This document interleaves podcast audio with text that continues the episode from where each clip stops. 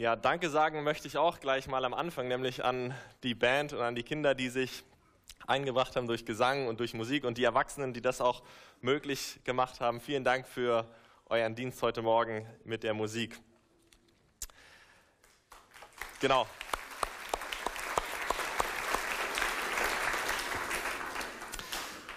Ich freue mich, dass heute, dass ihr Kinder heute hier mit im Gottesdienst seid und diesen Gottesdienst miterlebt ähm, und ja, wir diesen Gottesdienst gemeinsam feiern können. Aber wenn wir so einen Familiengottesdienst feiern, wenn wir alle so zusammen sind und uns an den Kindern freuen, dann können wir auch vergessen, dass es Frauen gibt wie die Hannah, vielleicht auch in unserer Mitte, die keine Kinder haben können. Es wird geschätzt, dass aus fünf Paaren, die sich Kinder wünschen, ein Paar kein, keine gemeinsamen Kinder bekommen kann. Und dann ist für diese Ehepaare vielleicht so ein Familiengottesdienst eine besondere Herausforderung. Und wenn, es, wenn wir ehrlich sind, fällt es uns schwer, dann darüber zu sprechen, diese Themen, ja, diese Themen anzusprechen. Mir fällt es schwer, über Themen wie Kinderlosigkeit oder den Wunsch nach Kindern zu sprechen. Uns fällt es schwer, über Nöte zu sprechen, von denen wir betroffen sind. Und wenn wir nicht wissen oder wir wissen nicht, was wir sagen sollen und deshalb schweigen wir dann auch oft darüber. Aber ähm, auch wenn wir oft darüber schweigen, ist es doch so, dass Gott nicht darüber schweigt. Wir haben gerade diese wunderbare Geschichte von Hannah und Samuel gehört, wie ähm, Gott Hannah geholfen hat und er sagt etwas zu den Nöten auch in unserem Leben und spricht sie in seinem Wort an. Und wir sehen dann in dieser Geschichte, dass letztlich Hannas Not der Startpunkt ist für eine wunderbare Geschichte, die Gott mit ihr schreibt.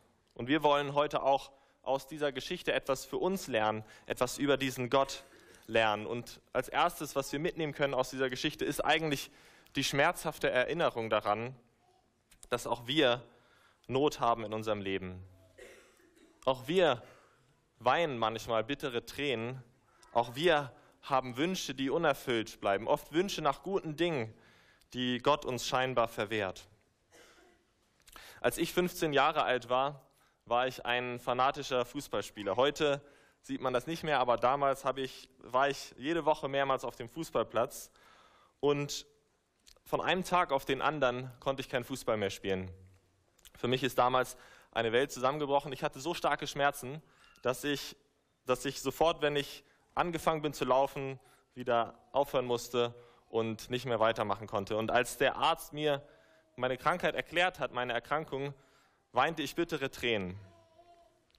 Morbus Osgut Schlatter bedeutete für mich, dass ich über ein Jahr lang keinen Fußball spielen konnte. Und das war für mich als Teenager, der Fußball liebte, sehr, sehr schlimm. Ich habe oft dafür gebetet, dass Gott mich wieder gesund machen würde.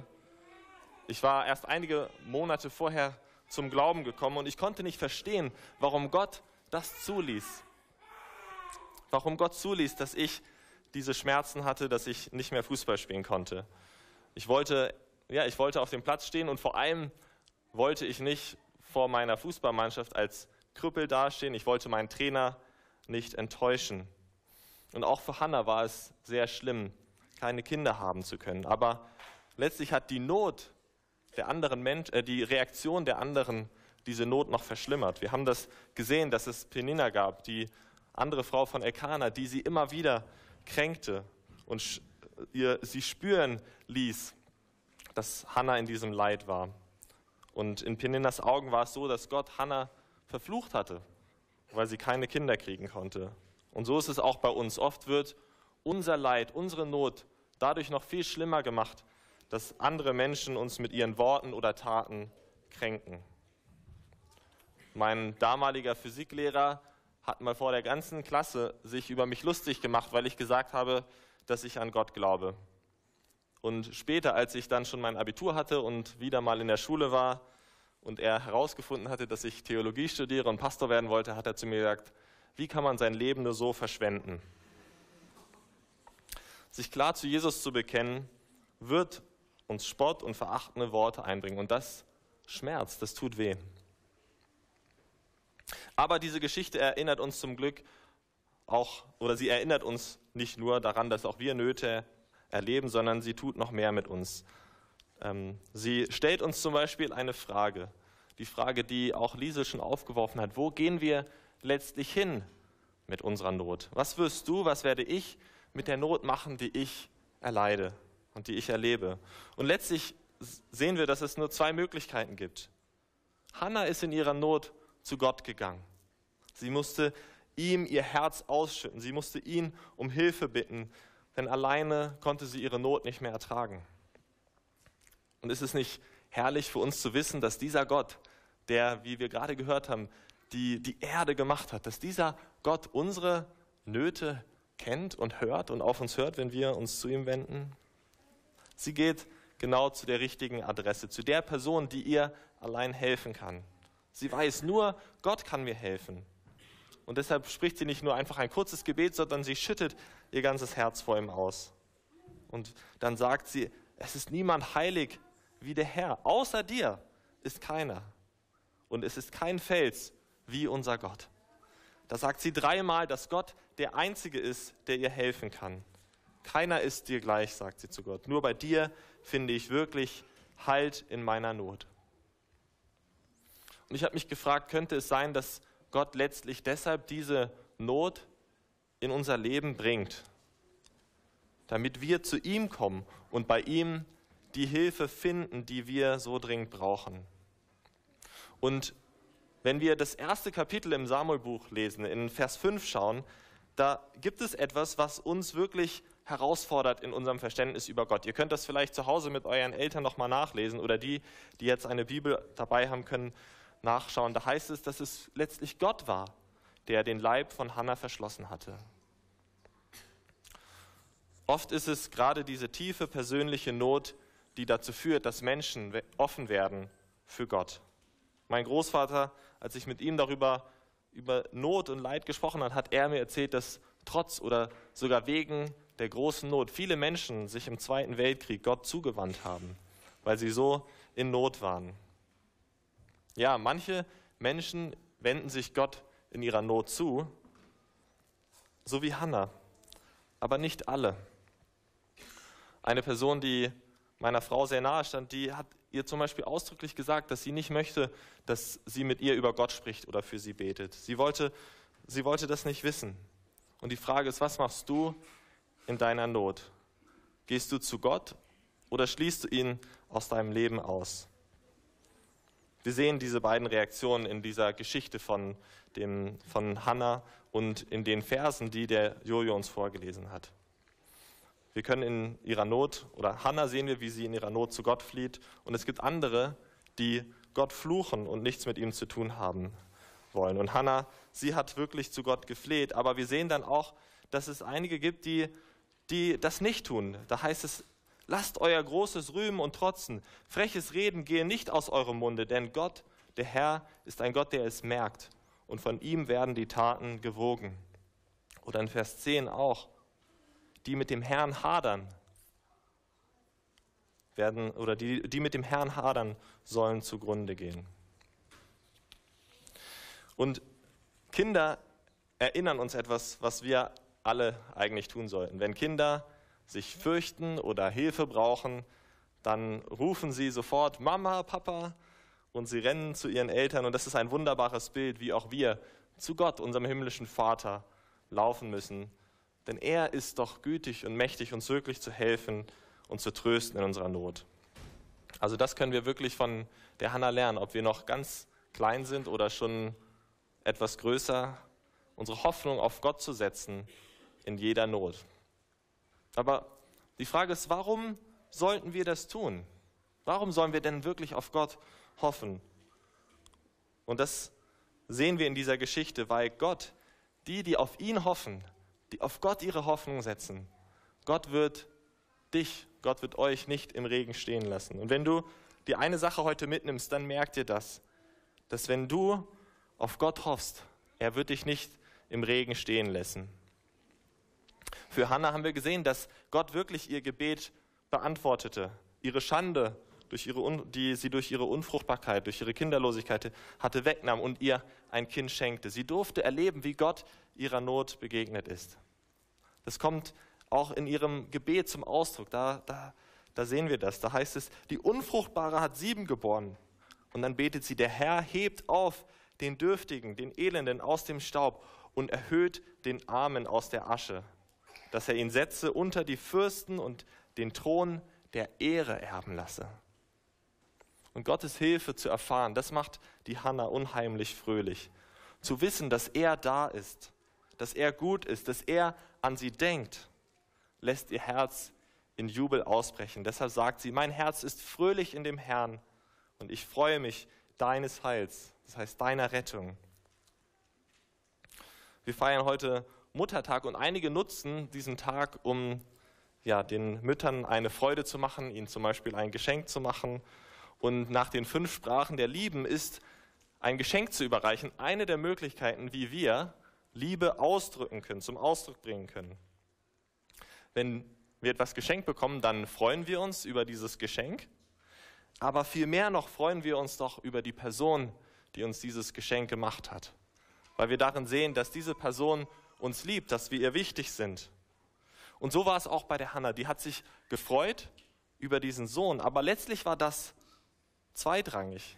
Viel wichtiger für sie war wirklich zu erkennen, dass Gott sie liebt, dass Gott sie hört, dass Gott ihr nahe ist und sie nicht im Stich lässt, wenn sie ihre Hoffnung auf ihn setzt. Sie hält, wie wir gehört haben, nicht an der Gabe fest, die Gott ihr geschenkt hat, sondern ist sogar aus Freude und Dankbarkeit bereit, ihn in Gottes Dienst zu stellen und ihm zurückzugeben. Aber das, was Hannah erlebt hat, dass Gott sie nicht da im Regen hat stehen lassen, als sie auf ihn gehofft hat, gilt das auch für uns? Gilt das für dich? Gilt das für mich? Lässt Gott auch uns nicht im Regen stehen, wenn wir auf ihn hoffen? Ja, Gott wird auch dich und mich nicht im Regen stehen lassen, wenn wir unsere Hoffnung auf ihn setzen. Und wie können wir uns da so gewiss sein?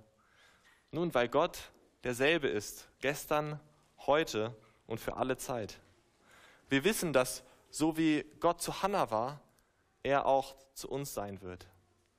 Denn so wie er mit Hannah gehandelt hat, ist nicht einfach, weil er da einen guten Tag hatte.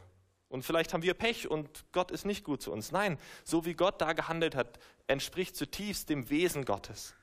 Es ist, wie Gott ist. Er hat mit Hannah barmherzig gehandelt, weil Gott ein barmherziger Gott ist. Er hat Hannah in ihrer Not geholfen, weil Gott ein Helfer in der Not ist. Und er hat Hannah beschenkt, weil Gott großzügig ist.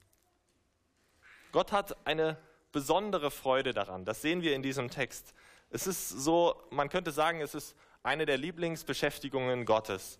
Gott hat eine besondere Freude daran, Schwachen und Armen und Hungrigen und elenden Menschen zu helfen, die in ihrer Not ihn anrufen und ihn um Hilfe bitten. Er nimmt Menschen, die ganz am Ende sind, die nicht mehr weiter wissen, die niedrig sind. Hannah beschreibt sich, sie sagt, ich bin deine Magd.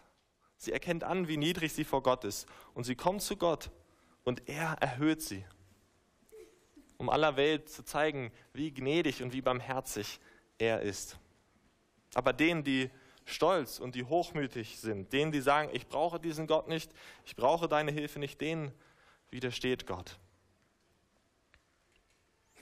Dass Gott solch ein Retter ist und ein Helfer in der Not und dass er das, was er für Hannah getan hat, auch für uns tun will, hat er letztlich dadurch unter Beweis gestellt, dass er seinen eigenen Sohn, Jesus Christus, in diese Welt gesandt hat als unser großer Helfer, als unser großer Retter in der Not, in unserer größten Not letztlich, der Not unserer eigenen Sünde, die uns von Gott trennt. Und er hat ihn gesandt, um uns davon zu erlösen.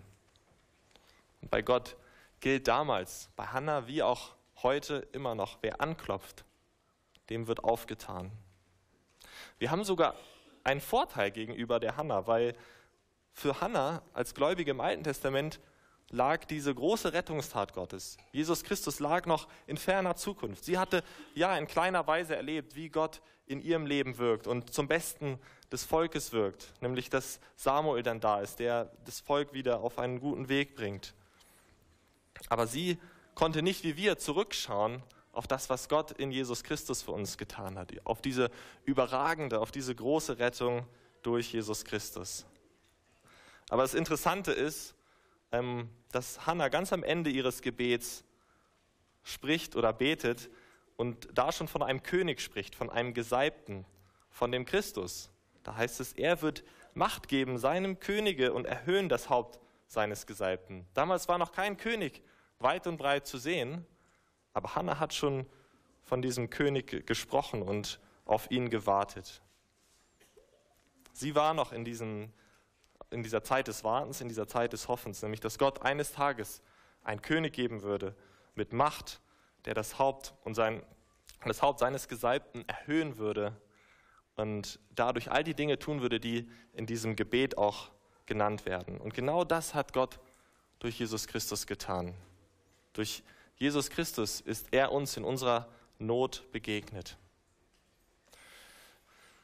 Und jetzt sagst du vielleicht, ja, Jesus Christus, schön und gut, aber was hilft mir das in meinen ganz konkreten Nöten? Ich kann immer noch keine Kinder bekommen. Ich habe immer noch nicht den Ehepartner, den ich mir so sehr wünsche. In der Schule kann ich immer noch keine Freunde finden. Ich bin immer noch seit Jahren krank oder sitze immer noch auf der Reservebank, zum Beispiel beim Fußball. Was hilft uns Jesus Christus? Erstens, wir dürfen jetzt schon wissen, dass wir eine wunderbare, eine herrliche Zukunft haben. Es ist sehr wahrscheinlich, dass wir weitere Tränen in diesem Leben vergießen werden. Wir werden weiter Nöte erleben, ob kleinere oder größere. Aber es kommt eine Zeit, und das ist gewiss, wo Jesus Christus alles neu machen wird. Bis dahin heißt es in der Bibel, seufzen die Kinder Gottes mit der ganzen Schöpfung und sehen sich nach diesem Tag, wenn Jesus wiederkommt. Wir fiebern diesen einen Tag mit großer Sehnsucht entgegen und dürfen wissen, dass Gott an diesem Tag dass Gott selbst an diesem Tag unsere Tränen abwischen wird.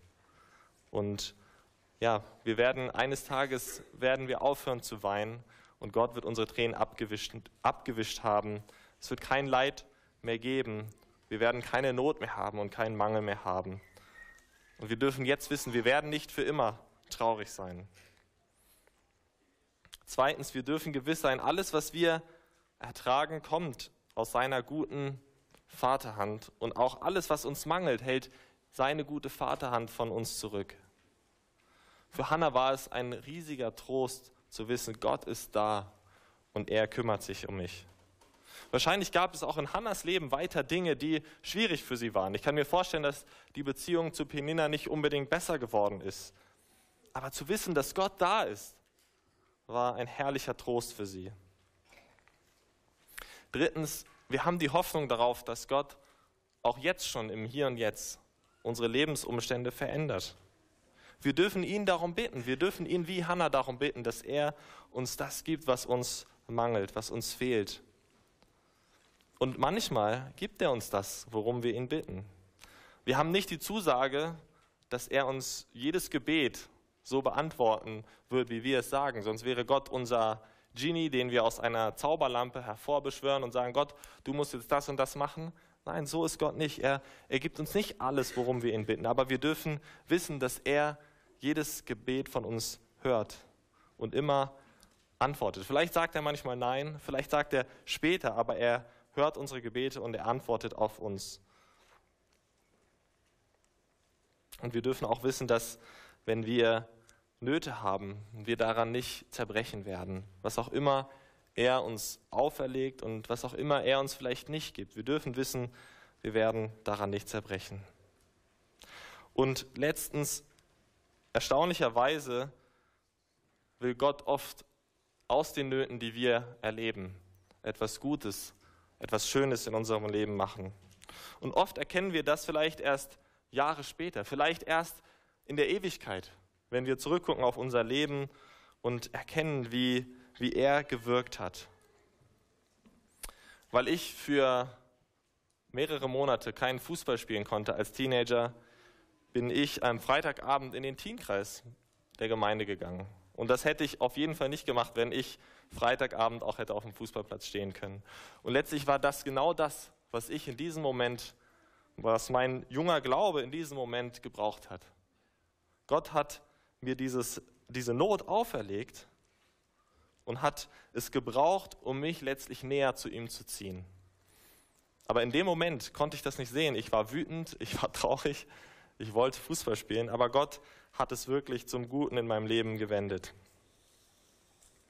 Und das dürfen auch wir wissen, wenn wir Gott vertrauen, wenn wir seine Kinder sind, dass er wirklich zum Besten seiner Kinder handelt und das Beste für sie im Sinn hat, auch in tiefer Not. Und das ist für uns ein herrlicher Trost. Und ja, wir dürfen wissen, ähm, dass alles, was aus seiner Hand kommt, sei es Segen oder auch Nöte, ähm, ja, das können wir aus seiner Hand annehmen, weil er unser himmlischer Vater ist und wir können ihm weiter vertrauen, dass er es wirklich gut mit uns meint und er uns nie im Regen stehen lässt, wenn wir auf ihn hoffen. Und dafür möchte ich jetzt noch mit uns beten und ich bete mit uns aus Psalm 25, der das wunderbar zum Ausdruck bringt. Nach dir, Herr, sehnt sich meine Seele. Auf dich, mein Gott, vertraue ich. Lass mich nicht in Schande enden. Lass meine Feinde nicht über mich triumphieren. Ja, niemand gerät in Schande, wenn er seine Hoffnung auf dich setzt. Aber wer sich treulos von dir abwendet, aus welchem Vorwand auch immer, der wird beschämt dastehen. Herr, zeige mir deine Wege und lehre mich, auf deinen Pfaden zu gehen. Führe mich durch deine Treue und unterweise mich, denn du bist der Gott, der mir Rettung schafft. Auf dich hoffe ich Tag für Tag. Denk an dein großes Erbarmen, Herr, und an deine reiche Gnade, die du seit jeher erwiesen hast. Denk doch nicht an die Sünden, die ich in meiner Jugendzeit begangen habe, und auch nicht an meine späteren Verfehlungen. Allein in deiner Gnade denk an mich, Herr. Deine Güte ist doch so groß. Amen. Lasst uns aufstehen gemeinsam und diese Gnade besingen. O Gnade Gottes, wunderbar.